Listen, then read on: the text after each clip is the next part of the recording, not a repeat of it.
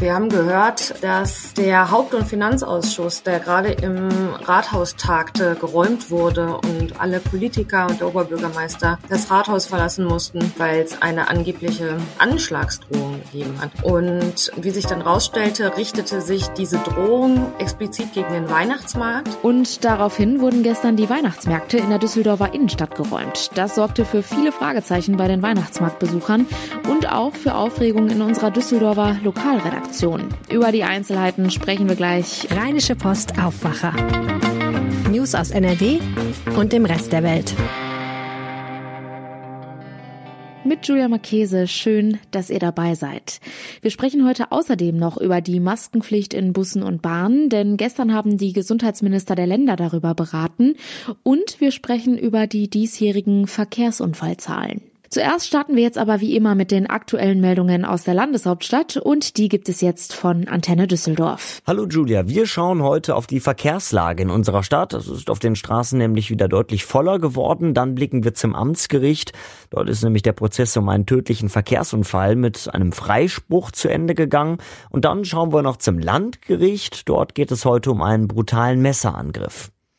Auf den Straßen in und um Düsseldorf ist es seit Wochen wieder deutlich voller geworden. Der ADAC spricht davon, dass der November zum ersten Mal seit Beginn der Corona-Pandemie wieder ein klassischer Staumonat war, sowohl in der Stadt als auch auf den Autobahnen. Hier habe man in ganz NRW im November rund 24.000 Kilometer Stau gezählt, so ADAC-Sprecher Thomas Müther. Viele Pendler steigen mit den kälter werdenden Temperaturen auf das Auto um. Bei den meisten Arbeitnehmern sind die Urlaubstage auch nahezu aufgebraucht braucht, bis Weihnachten zumindest. Es gibt weiterhin zahlreiche Baustellen in Nordrhein-Westfalen. Baustellen sind absolute Nadelöhre und gerade in den verkehrsintensiven Monaten große Staumagneten. Ja, die AC rät, dass wir, wenn möglich, wieder Tage oder zumindest stundenweise im Homeoffice arbeiten sollten. Das würde den Verkehr auf den Straßen wieder deutlich entzerren. Mit einem Freispruch ist am Amtsgericht der Prozess um einen tödlichen Verkehrsunfall zu Ende gegangen. Ein Autofahrer wurde vom Vorwurf der fahrlässigen Tötung freigesprochen. Er war im Sommer 2021 an der Kreuzung Torfbruchstraße Dreherstraße mit einer Radfahrerin zusammengestoßen. Marc Pesch hat die Einzelheiten.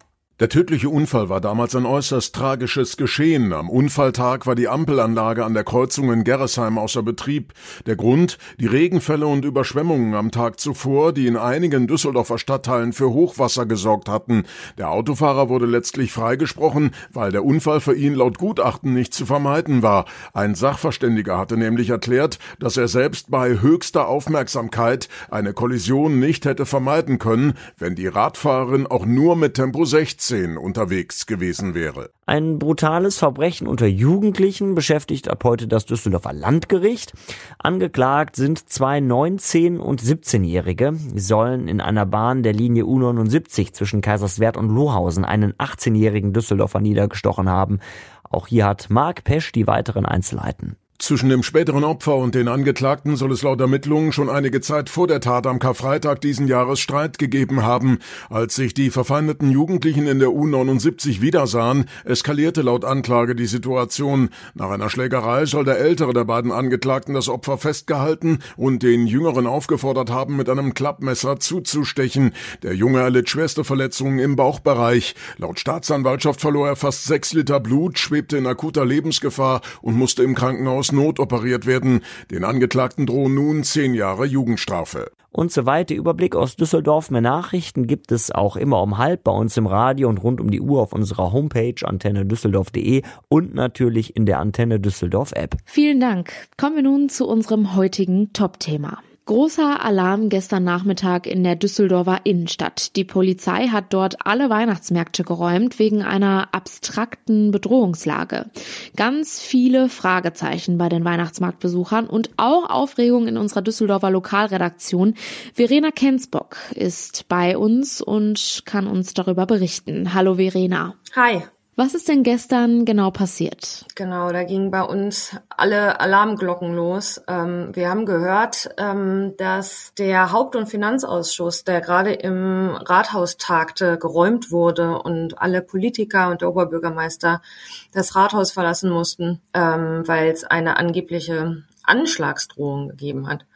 Und ähm, wie sich dann rausstellte, richtete sich diese Drohung gegen ähm, explizit gegen den Weihnachtsmarkt. Darum wurde dann der komplette Weihnachtsmarkt gesperrt, ähm, hauptsächlich halt äh, der Bereich um den Marktplatz, wo eben auch das Rathaus ist, aber auch alle anderen Buden mussten schließen, ähm, teilweise auch Geschäfte, zum Beispiel auf der Flingerstraße, wo die Buden so ganz nah an den Geschäften dran stehen. Ähm, und es war dann ziemlich schnell äh, ziemlich leergefegt rund um die Altstadt. Überall war Polizei postiert. Ähm, teilweise gab's halt kein Durchkommen mehr für Autofahrer, teilweise sogar nicht mehr für Fußgänger. Jetzt ist die Altstadt ja eigentlich immer gut besucht, jetzt in der Vorweihnachtszeit natürlich sowieso. Es war also ein richtig großer Einsatz, oder? Genau, es war wirklich ziemlich großer Einsatz für Polizei und Feuerwehr. Ähm, die Feuerwehr hatte sich noch an der Berliner Allee ähm, positioniert. Ähm, für den Fall, dass es Verletzte geben könnte, waren die darauf vorbereitet, dort mit dem Rettungsdienst. Und in der Altstadt war es halt wirklich eine man sagt so klischeehaft, aber eine gespenstische Stimmung. Also wo halt wirklich vorher Weihnachtsmarkt noch war, ähm, war überall Blaulicht, überall standen Polizisten herum, die Leute wussten nicht, was los ist und fragten sich so durch und die Antwort war dann, es ist hier geradezu gefährlich. Weiß man denn schon, was hinter dieser Bedrohungslage steckt? Leider noch wissen wir tatsächlich noch nicht allzu viel. Ähm, die Polizei, muss man sagen, verrät aber auch in solchen Fällen häufig nicht allzu viele Details, weil gerade dann auch mit Nachahmern gerechnet wird. Es ist ja schon der zweite Zwischenfall. Wir hatten ja vor zwei Wochen erst den schweren Unfall auf der Kö, wo man ja auch am Anfang noch einen Anschlag im Hinterkopf hatte. Hat sich ja nicht bestätigt, aber es häuft sich in diesem Jahr ganz schön und da kann einem ja schon etwas mulmig werden. Finde ich auch es war wirklich auch ein bisschen komisch, da über den Weihnachtsmarkt zu gehen und ähm, es wird leider wirklich ein bisschen davon überschattet, aber ähm, umso besser ist es, dass es eben nur eine Drohung war und ähm, eben nichts passiert ist. Da waren wir, glaube ich, doch alle recht erleichtert. Dankeschön, Verena. Gerne. Über die aktuellen Entwicklungen halten wir euch natürlich jederzeit auf RP Online auf dem Laufenden.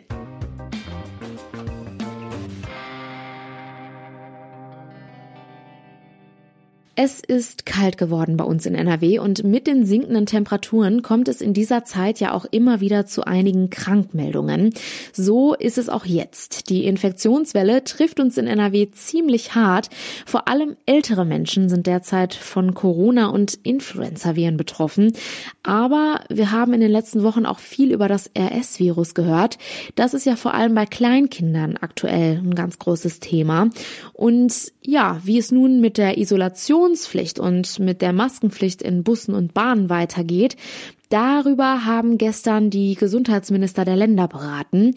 Die Einzelheiten dazu hat Antje Höning für uns. Sie leitet die Wirtschaftsredaktion der Rheinischen Post. Antje, wie genau sieht denn aktuell die Infektionslage bei uns in NRW aus? Ja, das ist ein Bild mit drei Farben. Auf der einen Seite ist ja Corona noch nicht ähm, zu Ende.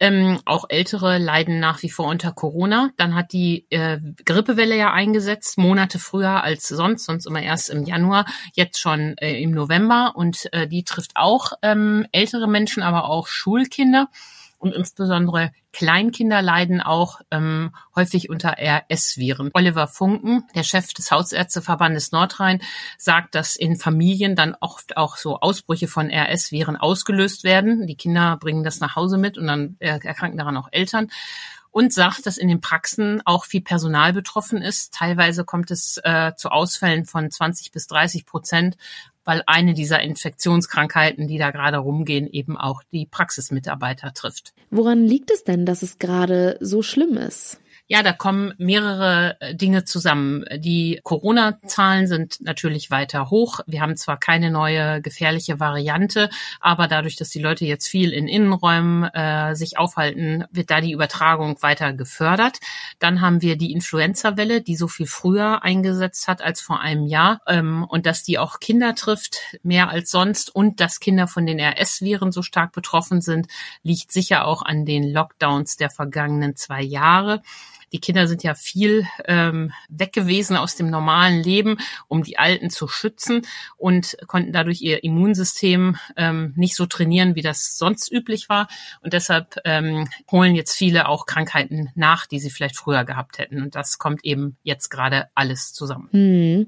Ja, gestern haben die Gesundheitsminister der Länder ja unter anderem über die Maskenpflicht in Bus und Bahn beraten. Was wurde da besprochen? Die Länder sind sich ja nicht einig, ähm, was das angeht. Es gibt ja Länder, die haben schon angekündigt, dass sie die Isolation ähm, äh, lockern wollen und die Maskenpflicht haben sie bereits ähm, äh, gelockert oder aufgehoben im öffentlichen Nahverkehr.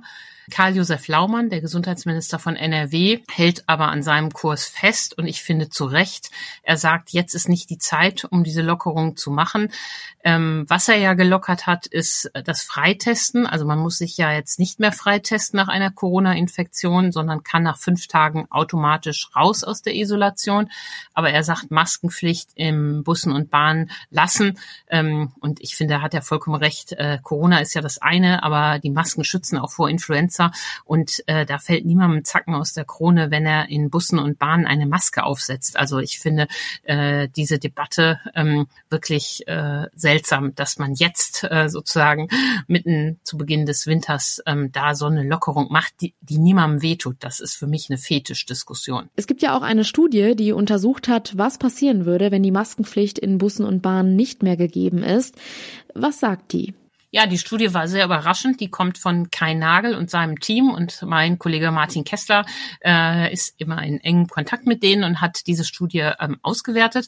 Und da kommt eben raus, dass äh, eine Isolationspflichtaufhebung und eine Aufhebung der Maskenpflicht wäre kein Problem, ähm, sagen die. die. Da würde zwar die Hospitalisierungsinzidenz zunächst steigen, also die Zahl der Krankenhauseinweisungen gehen hoch, aber ähm, eben äh, nicht über das Maß hinaus, das wir im Oktober gesehen haben, als äh, die Corona-Welle so einen Höhepunkt hatte. Ähm, das kommt bei diesen Simulationen raus und die sagen, man kann das ähm, machen, auf Isolationspflicht und Maskenpflicht verzichten, ohne dass man das Gesundheitssystem ähm, an den Rand der Belastung bringt. Was die dabei natürlich nicht drin haben, sind Influenza-Anstiege und RS-Virus, die haben jetzt rein auf Corona geguckt. Und ich finde, Laumann, unser Landesgesundheitsminister, hat den Blick da einfach weiter und sagt, ähm, egal warum, äh, Maskenpflicht jetzt einfach noch mal ein paar Wochen lassen und im neuen Jahr können wir ja dann neu gucken. Schauen wir noch mal kurz auf die Lage mit dem RS-Virus. Das belastet aktuell ja vor allem die Kinderkliniken sehr stark. Wie soll es da weitergehen? Das ist natürlich auch immer ein Thema und die Lage ist ja wirklich nach wie vor sehr angespannt. Der Berufsverband der Kinder- und Jugendärzte spricht ja davon, dass die Politik äh, in den vergangenen Jahren das System vor die Wand gefahren habe. Ähm, Lauterbach, aber eben auch seine Vorgänger haben nicht dafür gesorgt, dass Behandlung von Kindern ordentlich bezahlt werden. Und das führt dann dazu, dass ähm, Kliniken diesen Bereich ähm, runterfahren und andere Bereiche, ähm, Hüft, Knie oder so etwas ähnliches, wofür es dann ordentlich Geld gibt, hochfahren. Jetzt hat Herr Lauterbach ja am Wochenende Vorschläge gemacht, wie man die Krise lösen kann. Und da haben doch Ärzte und Eltern äh, die Luft angehalten. Er hat nämlich unter anderem angeregt, dass Pflegekräfte von der Erwachsenen auf die Kinderstation verlegt werden. Ja, als wenn auf Erwachsenenstationen wir zu viele Pflegekräfte hätten. Das sind die Klinikchefs natürlich entsetzt und sagen, da gibt's ja auch zu wenig. Dann hat er angeregt, dass die Krankenkassen die Personalvorgaben nicht prüfen sollen. Das ist natürlich auch überhaupt keine Lösung des Problems. Und er hat noch vorgeschlagen, dass Eltern und Kinderärzte Vorsorgeuntersuchungen verschieben sollen. Ein Wahnsinn. Die äh, ausgefallene Vorsorge heute ist ja möglicherweise die schwere Krankheit morgen. Also ähm, das sind für einen Gesundheitsminister, der selber Arzt ist, doch wirklich Pläne, ähm, die einem Offenbarungseid gleichkommen. So wird sich das Problem in den Kinderkliniken nicht lösen. Hm. Und wie geht es denn generell künftig weiter? Was erwartet uns da in nächster Zeit? Auf zwei Ebenen geht es weiter. Einmal äh, will Karl Lauterbach ja eine große Krankenhausreform äh, vorlegen äh, und sagen, wie er den Umbau der Landschaft sich vorstellt. Äh, da haben aber am Wochenende schon Nordrhein-Westfalen und Bayern die Hand gehoben und haben gesagt, äh, am Ende sind die Krankenhäuser immer noch Ländersache. Das stimmt ja auch insofern, als dass die Länder die Investitionsausgaben tätigen und so wenig wie Herr Lauterbach äh, Pflegekräfte versetzen kann, das ist nämlich Kliniksache, kann er auch Krankenhäuser schließen oder eröffnen. Die Schließung von Krankenhäusern zu vereinbaren ist Ländersache. Also da wird es, äh, wenn Herr Lauterbach die Pläne vorstellt, richtig viel Krach geben, auch in NRW. Antje Höning, vielen Dank für die Infos.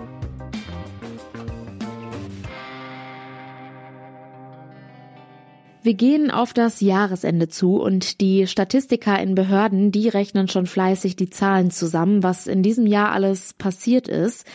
Zum Beispiel die traurige Zahl der Verkehrstoten. Im Jahr 2021 gab es auch bei uns in NRW weniger Todesfälle im Straßenverkehr. Ein Trend, der sich in diesem Jahr wohl leider nicht fortgesetzt hat.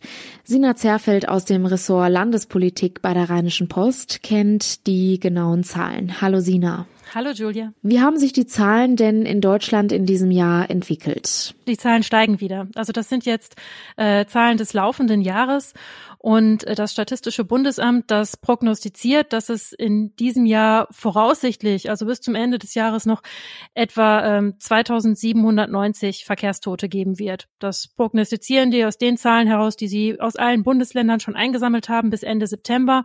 Und dann haben sie das hochgerechnet. Und das wären dann 220 mehr als im vergangenen Jahr. Also wieder eine steigende Zahl an Verkehrsunfallopfern. Und bei uns in NRW? Nordrhein-Westfalen liegt auf einem traurigen zweiten zweiten Platz bei der Zahl der ähm, Verkehrstoten bislang in diesem Jahr. Also es gibt keine eigenen Einschätzungen äh, dafür, wie sich das bis zum Jahresende entwickeln wird. Das machen, das machen die Behörden nicht, dass sie das auf die Bundesländer so runterbrechen. Aber ähm, es gibt äh, halt die Zahlen von Januar bis Ende September und nach der Statistik des Statistischen Bundesamtes, das sind immer noch vorläufige Zahlen, also da kann es noch Korrekturen und Nachmeldungen geben, aber demnach liegt NRW auf dem zweiten Platz bei den Verkehrstoten bis jetzt gleich nach Bayern. Und bei der Zahl der Verunglückten insgesamt, also Leichtverletzte, Schwerverletzte, äh, liegt Nordrhein-Westfalen auf dem ersten Platz mit äh, über 55.000 Fällen. Kann man denn sagen, warum die Zahl bei uns in NRW so besonders schlecht ist? Naja, wir sind in Nordrhein-Westfalen das bevölkerungsreichste Bundesland. Das ist schon mal der Großteil der Erklärung. Ne? Und der allgemeine Trend ist auch äh, so zu begründen, dass eben im Jahr 2021 da hat die Corona-Pandemie und die Lockdowns, die es dann noch gab, das hat dafür gesorgt, dass viel weniger Menschen auf den Straßen unterwegs waren und das lässt jetzt eben nach. Also es gab so ein, so ein Allzeittief bei Verkehrsunfällen und Unfallopfern im Jahr 2021 und das ist jetzt eben nicht mehr so. Nun ist es ja auch immer so, wenn solche Zahlen veröffentlicht werden, dann leitet die Politik ja ihre Handlungsempfehlungen davon ab. Und ein Grund für schwere Autounfälle ist ja auch ganz häufig eine überhöhte Geschwindigkeit. Befeuert dann so eine Statistik auch die Debatte um ein Tempolimit auf den Autobahnen noch einmal? Ja, ganz bestimmt.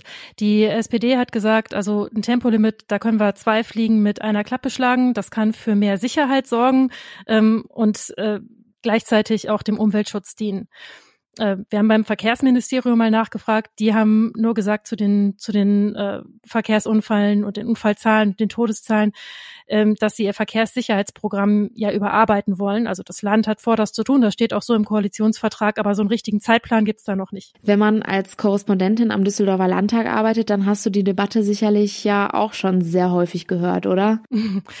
ist ja vor allem ein bundespolitisches Thema, also nicht jetzt ständig und am laufenden Band. Das betrifft ja ganz Deutschland, diese Frage. Also landespolitisch ist das jetzt nicht alle 20 Minuten auf dem Tapet, aber klar, das ist was, was eigentlich alle Menschen beschäftigt und wozu auch jeder eigentlich eine Meinung und eine Haltung hat. Ne?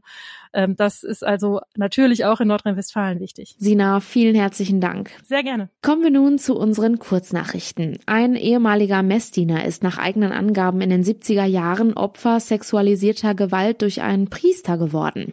Nun fordert er vom Kölner Erzbistum als 700.000 Euro Schmerzensgeld. In dem Klageverfahren kommt es heute vor dem Kölner Landgericht zu einer mündlichen Verhandlung. Der Cum-Ex-Prozess gegen den bekanntesten Akteur des milliardenschweren Steuerbetrugs, Anwalt Hanno Berger, ist nun auf der Zielgeraden. Rund acht Monate nach dem Verfahrensauftakt am Bonner Landgericht soll die Beweisaufnahme heute geschlossen werden. Die Staatsanwaltschaft und die Verteidigung sollen heute ihre Plädoyers halten. Das Urteil wird nächste Woche erwartet. Zum Schluss noch ein kurzer Blick aufs Wetter. Es bleibt weiterhin meist bedeckt und neblig trüb. Gelegentlich ist auch Sprühregen möglich. Die Temperaturen liegen zwischen 3 und 5 Grad. In der Nacht sinken sie dann aber nochmal auf bis zu minus 3 Grad. Und Vorsicht, streckenweise ist auch mit Glätte zu rechnen. Und das war der Aufwacher vom 6. Dezember. Habt einen schönen Tag. Ciao. Mehr Nachrichten aus NRW gibt's jederzeit auf RP Online. rp-online.de